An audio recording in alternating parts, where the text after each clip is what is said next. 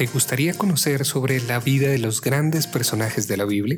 Cada uno de ellos sigue inspirando a millones de personas alrededor del mundo, pero el contexto de su desarrollo ministerial es desconocido por muchos. Jesús, Moisés, Pedro, Pablo y muchos más nacieron en un medio cultural y social particular. Sus familias, su personalidad, sus luchas y sus victorias. Todo esto y mucho más lo analizaremos en este podcast. Soy Mauricio Andrade y los guiaré en este camino apasionante sobre la vida de los grandes personajes de la Biblia.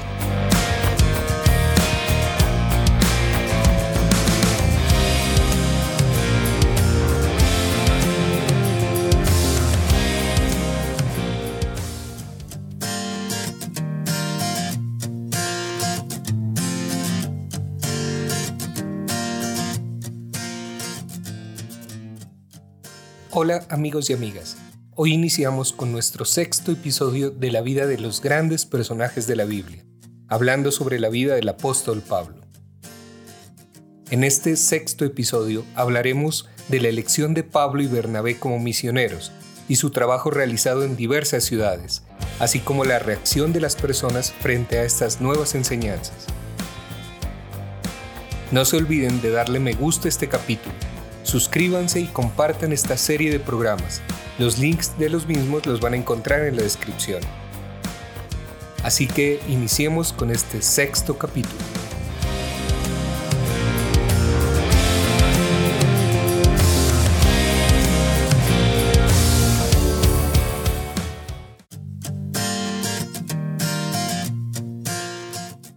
En este capítulo vamos a hablar sobre el llamamiento de Pablo y Bernabé como misioneros. Habíamos también hablado anteriormente sobre la iglesia en Antioquía. Esta iglesia había evolucionado tanto que tenía ahora otros líderes, aparte de Saulo y de Bernabé. El plan de Saulo era siempre escoger a un grupo de personas que tuvieran la capacidad para ser jefes y enseñarles a dirigir y hacerse cargo de la iglesia cuando él no estuviera presente. Así que al finalizar el primer año encontramos en Antioquía a un grupo de tres profetas y maestros, además de Bernabé y de Saulo. Simeón, cuyo apellido en latín era Níger, Lucio el Cireneo, que probablemente fue uno de los que primeramente les habló a los griegos en Antioquía de Jesús, y un hombre llamado Manaén, que era hermano de Herodes Antipas, y es probable que fuera educado en su niñez con él en Roma. Era este un grupo cosmopolita que procedía de lugares distantes del Imperio Romano. Saulo de Tarso, Bernabé de Chipre, Lucio de Cirene, Manaén de Roma y Simeón que se desconoce dónde nació. Estos nombres interesan mucho por dos razones. Primero, por los hombres en sí mismos, y segundo, porque nos dan una idea de la clase de personas que componían la iglesia en Antioquía. Son judíos, helenistas y griegos, y al parecer representan cinco países distintos. Debe notarse también eh, cómo viven estos hombres en unidad y en amor fraternal. Juntos sirven en amor al Señor y juntos ayunan. Habían entonces en la iglesia, que estaba en Antioquía, profetas y maestros. Profetas eran aquellos que bajo una inspiración especial del Espíritu Santo daban el mensaje de Dios. El don de profecía también incluía a veces el poder de predecir futuros acontecimientos. Cuando estos profetas y maestros servían en la iglesia de Antioquía y estaban orando juntos y en ayuno, el Espíritu Santo les dijo que designaran a Pablo y Bernabé para un trabajo especial que Dios tenía preparado para ellos. Fue este un momento trascendental para la historia de la iglesia. También podemos decir que Dios llama a las personas para hacer grandes obras después que hayan demostrado mucho interés por el trabajo, que lo hayan deseado intensamente y llorado mucho por la oportunidad que les da.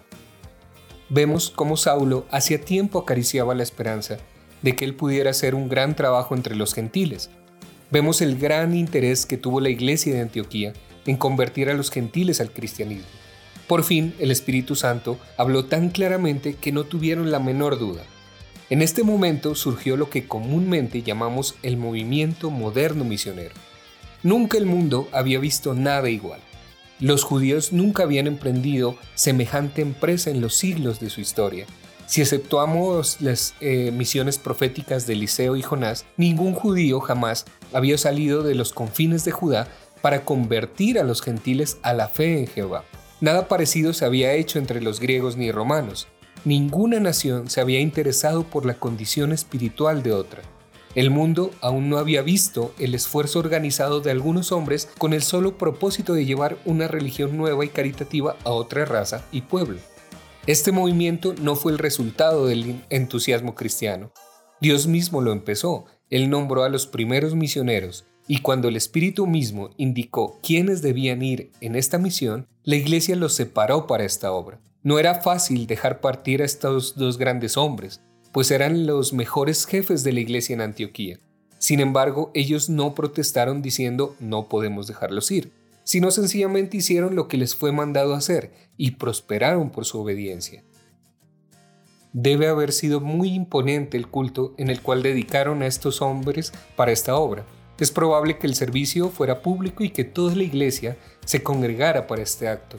Los profetas y maestros de la iglesia se prepararon para este servicio ayunando y después de la oración, estos directores de la iglesia colocaron sus manos sobre la cabeza de Saulo y Bernabé, dedicándolas a la obra sublime de la predicación del Evangelio de Cristo a pueblos distantes y encomendándolos a la protección de Dios. Era una vocación especial el de estos dos nobles hombres para el trabajo que habían de emprender, no como una obra personal y privada, sino como los acreditados mensajeros de la iglesia. Se necesitaba gran fe y valor de parte de Bernabé y Saulo para ir a esta misión a las tierras gentiles. Como judíos, los gentiles expresarían el desprecio que hacia ellos sentían, y ellos, siendo cristianos, sentirían los efectos del odio que todo judío no creyente guardaba hacia aquel que se convertía a la nueva religión. Quizás hubo reuniones de despedida donde los miembros de la iglesia pudieran decirles adiós. Algo de esto implica la frase y los despidieron. Parece que los colaboradores de Bernabé y Saulo en Antioquía dejaron que ellos, bajo la dirección del Espíritu Santo, escogieran el campo donde debían empezar el trabajo más amplio de evangelismo. Es probable que Bernabé y Saulo hablarían de sus planes, pero también oraban continuamente a Dios para que Él los guiara, porque no sabían dónde ni cómo Él los llevaría. En la palabra de Dios no se dan razones por qué escogieron estos lugares donde ellos fueron, Lucas cuidadosamente nos dice que fueron mandados no por la iglesia, sino por el Espíritu Santo, que obró por medio de su iglesia. Dice, ellos pues, enviados por el Espíritu Santo, descendieron a Seleucia. Qué grandioso es ser enviados por el Espíritu Santo. Humanamente hablando, quizás fueron influenciados por el hecho que era el pueblo donde nació Bernabé, y él conocía las costumbres del pueblo, y naturalmente anhelaría su evangelización. Debemos también notar que algunos de los fundadores de la iglesia en Antioquía eran nativos de Chipre y estarían muy interesados en que el Evangelio fuera llevado a sus compatriotas. Es evidente, por lo que leemos en Hechos capítulo 11 versículo 19, que se había ya predicado algo en esta isla. Así pues, nuestros misioneros no pararon en Seleucia, que está a 25 kilómetros de Antioquía, que podía ser evangelizado por esta misma iglesia, sino que siguieron viaje a Chipre, para predicar en la sinagoga allí. Esta isla está situada en la parte noreste del mar Mediterráneo, unos 64 kilómetros de la costa de Cilicia y unos 250 kilómetros de Seleucia. Y la palabra Chipre viene de la palabra griega que quiere decir cobre. El nombre le fue dado por los griegos en una época primitiva, según nos dice Zenola, porque su riqueza mayor consistía en las minas de cobre, que eran las mayores y de mejor calidad que otras minas conocidas en el mundo entonces. Herodes el Grande tuvo el monopolio de estas minas, guardando la mitad de las ganancias para él y haciéndose cargo de la otra mitad para Augusto. Esto hace comprender por qué había tantos judíos en las ciudades de Chipre. La isla tiene unos 225 kilómetros de largo y cerca de 64 kilómetros de ancho. Saulo y Bernabé primeramente pararon en Salamina, un puerto del mar grande y próspero en la parte este de la isla. Debió haber habido una colonia grande de judíos en Salamina, porque se nos dice que predicaban en las sinagogas de los judíos, en plural, por lo que se ve que habían varias. Era la costumbre de Saulo predicar en las sinagogas, porque a toda ciudad a, a la que llegaba siempre empezaba en ella su trabajo. Parece que quería ser justo con sus compatriotas, les predicaba que Jesús era el Mesías a quien habían esperado los judíos por tanto tiempo, y quería darles a ellos la primera oportunidad para que le aceptaran como el Mesías. Generalmente pronto rechazaban a Saulo de la sinagoga y cuando esto ocurría se iba a los gentiles. Según parece, Saulo y sus compañeros no fueron rechazados por ninguna de las sinagogas en Chipre. Quizás no se quedaban el tiempo suficiente para que la oposición hacia ellos llegase al punto de que fueran excluidos de las sinagogas, porque el viaje a través de la isla fue rápido. Parece que trataron de visitar muchos lugares, haciendo una breve proclamación del Evangelio en cada uno. No se nos dice mucho del éxito de este viaje misionero a través de Chipre. El próximo lugar de importancia que visitaron fue Pafos, a unos 160 kilómetros de Salamina. Pafos era el centro de adoración a Venus, los dioses de la belleza, que se decía había nacido de la espuma del mar en este mismo lugar, y su adoración se llevaba a cabo con las más locas disipaciones.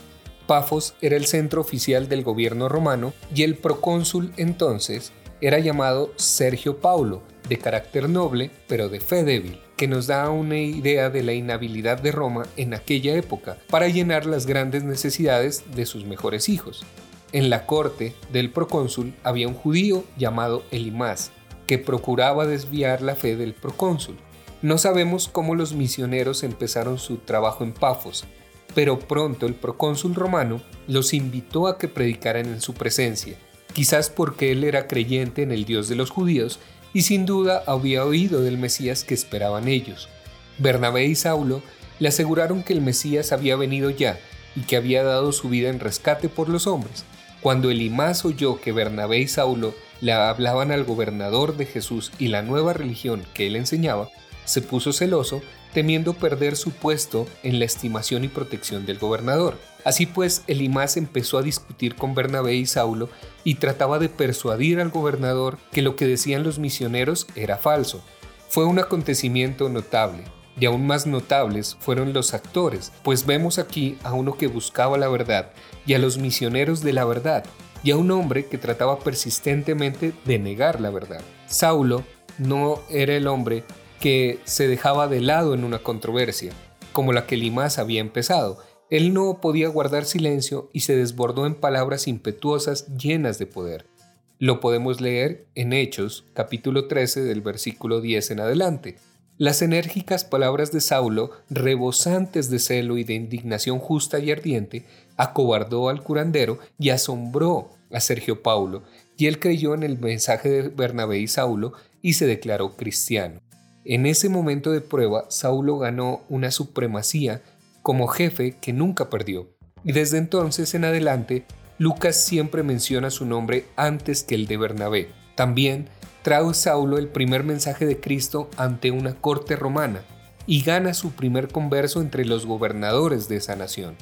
Lucas, después de esto, habla de él dándole el nombre romano de Pablo, por el que era probablemente conocido entre los gentiles. De aquí en adelante hablaremos de Pablo y Bernabé. Cuando Pablo y Bernabé salieron de Antioquía para la isla de Chipre, iba con ellos un pariente de Bernabé llamado aquí Juan, pero en Hechos capítulo 15 versículo 37, Juan Marcos. La casa de la madre de Juan en Jerusalén era un centro de actividad y concilios cristianos, y tenía a Juan como ayudante. Juan Marcos probablemente acompañó a estos dos misioneros en parte para atender a todos los asuntos de sus viajes y su hospedaje, y en parte también como misionero ayudante. Recordemos que los misioneros atravesaron la isla hacia el oeste, predicando de villa en villa hasta llegar a Pafos, donde dieron a conocer su mensaje bajo la sombra del famoso templo de Afrodita. Hubo muchas conversiones, y todo marchaba bien hasta que el mago curandero Elimás empezó a combatirlos, y Pablo, lleno del Espíritu Santo, lo reprendió y aquí que quedó ciego al instante. Todo esto debió haber impresionado al joven Juan Marcos, sin duda pensó, me alegro que vine en esta misión, es un trabajo glorioso y el Señor se manifiesta con nosotros. De Pafos, Pablo y sus compañeros se embarcaron con rumbo hacia el norte, al pueblo llamado Perga en Panfilia, era un pueblo poco hospitalario, de habitantes semibárbaros, pero Juan se apartó de ellos y se volvió a Jerusalén. Es evidente en esta breve declaración de Lucas que el pequeño bando misionero sufrió una crisis en esta campaña, después de desembarcar en las costas de Panfilia.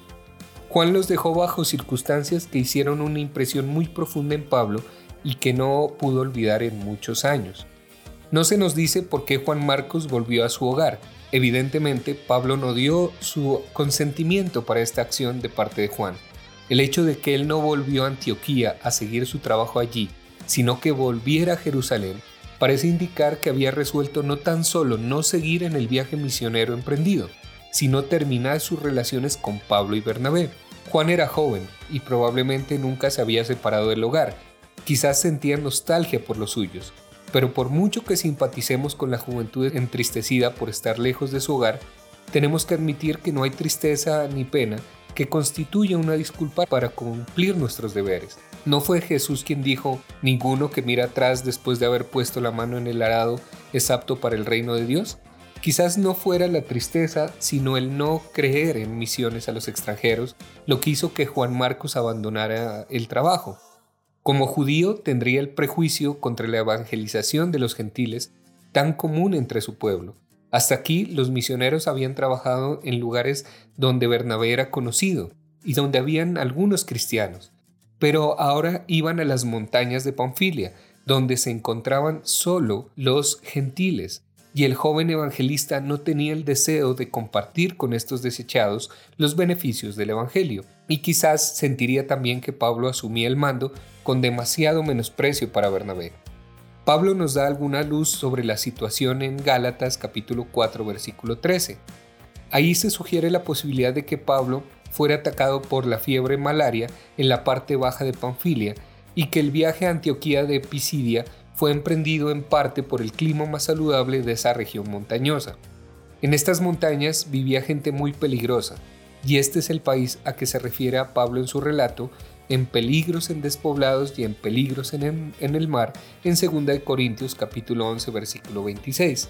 Era una región de aventuras, un país maravilloso en aquella época, y circulaban rumores de que bandidos vivían en los desfiladeros, así que pudo haber sido mera cobardía la que hizo de Juan Marcos un desertor, o quizás le pareciera tonto seguir a un hombre enfermo por esos caminos peligrosos en esas montañas de Tauro. Si esto es cierto, su abandono en este momento crítico, cuando sus servicios eran tan necesarios, debe haber sido muy exasperante. El temor no es disculpa para la cobardía.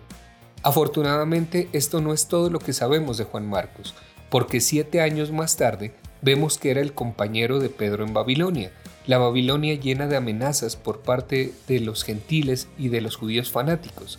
Y después se dice algo más de él. Está con Pablo en el campamento pretorio en Roma. Pablo es un prisionero y Nerón está sobre el trono. Si Marcos era capaz de arriesgar su vida junto a la de Pablo en tales condiciones, seguramente había sabido vencer sus temores.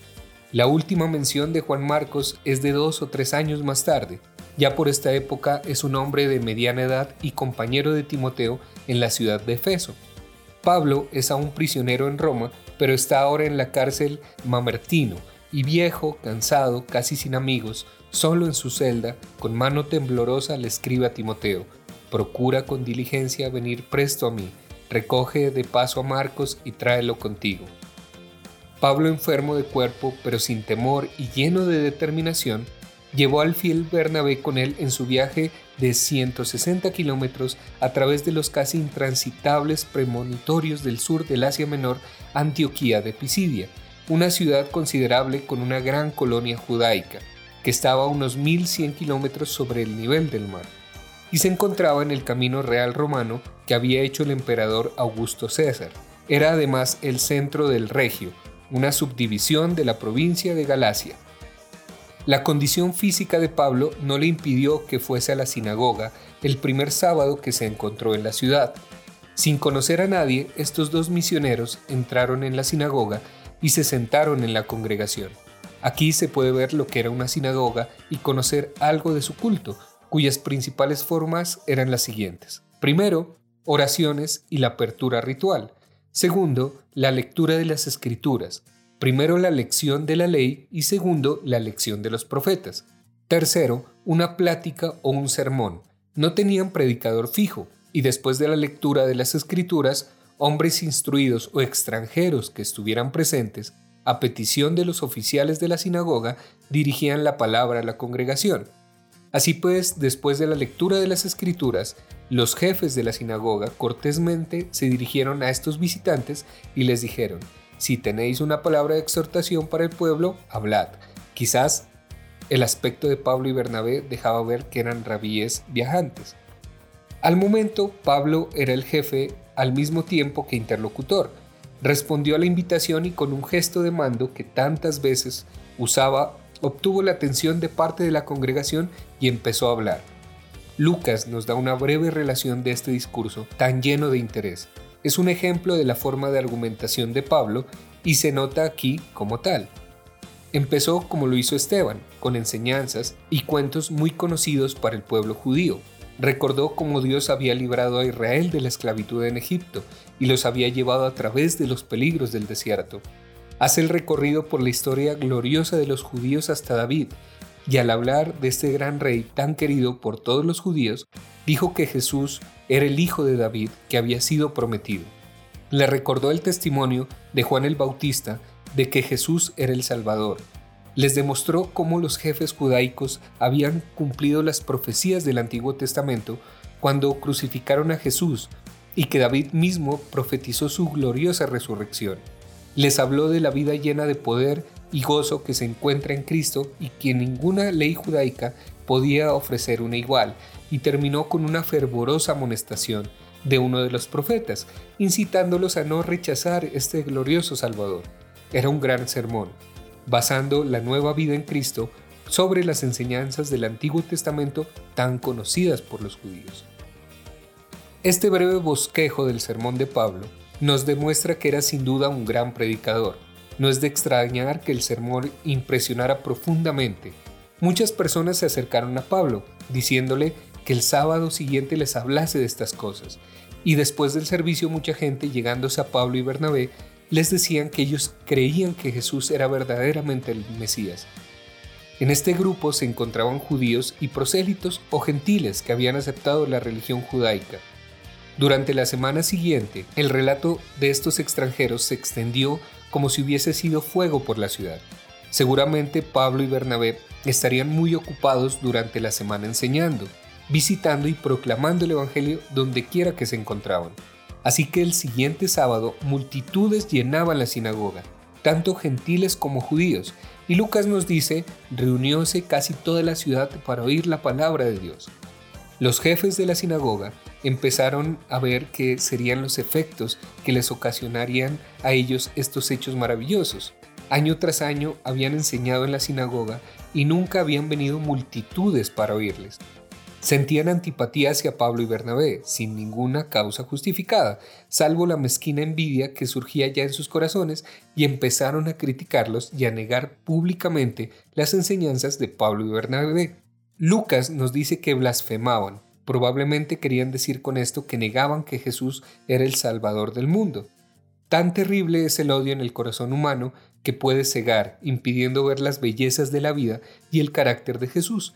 Y pronto los judíos que habían estado dispuestos a escuchar acerca del Mesías se llenaron de celo y de cólera. Cuando vieron que Pablo y Bernabé ofrecían a aquellos que no obedecían las leyes judaicas la misma vida de gozo en Cristo Jesús que les habían ofrecido a ellos mismos, si esto es para todo el mundo, nosotros no lo queremos, decían. La oposición de los jefes judaicos pronto hizo que fuera imposible que Pablo y Bernabé hablasen en la sinagoga. Con valor le hicieron frente y les dijeron, era necesario que la palabra de Dios se os hablase a vosotros primero, mas ya que lo rechazan y no nos juzgan dignos de la vida eterna, he aquí nos volveremos a los gentiles. Porque así nos los ha mandado el Señor, diciendo, te he puesto por luz a los gentiles, a fin de que seas para la salvación hasta lo último de la tierra. Cuando los gentiles oyeron que Pablo y Bernabé se proponían seguir predicándoles a ellos, aun cuando los judíos les cerraban la puerta de la sinagoga, se llenaron de alegría.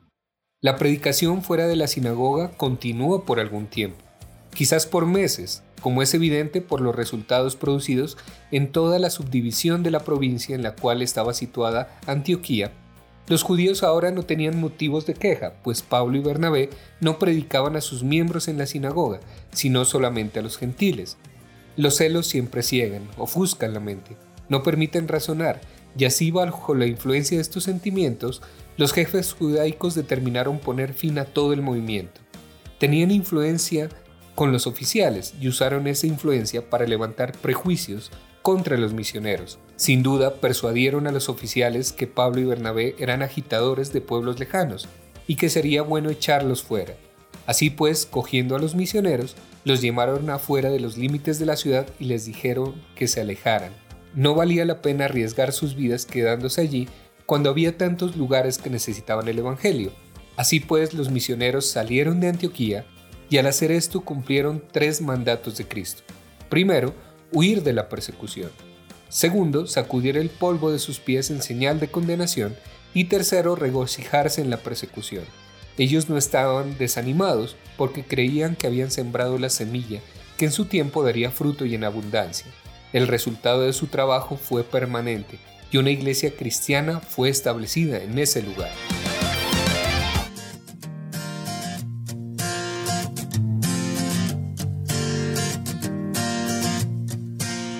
Y así finalizamos con este sexto episodio, profundizando nuestro estudio sobre la vida del apóstol Pablo. No se pierdan el próximo episodio de esta serie, en donde hablaremos sobre el regreso de Pablo a Antioquía, después de evangelizar varias ciudades, y el primer concilio realizado en Jerusalén para tratar el problema de los conversos gentiles al cristianismo. Gracias nuevamente a Camilo Mora por su música. No dejen de visitar sus redes sociales. Igualmente muchas gracias a todas las personas que hacen posible esta serie de programas. Nos volveremos a encontrar en el próximo episodio de la vida de los grandes personajes de la Biblia. Muchas bendiciones.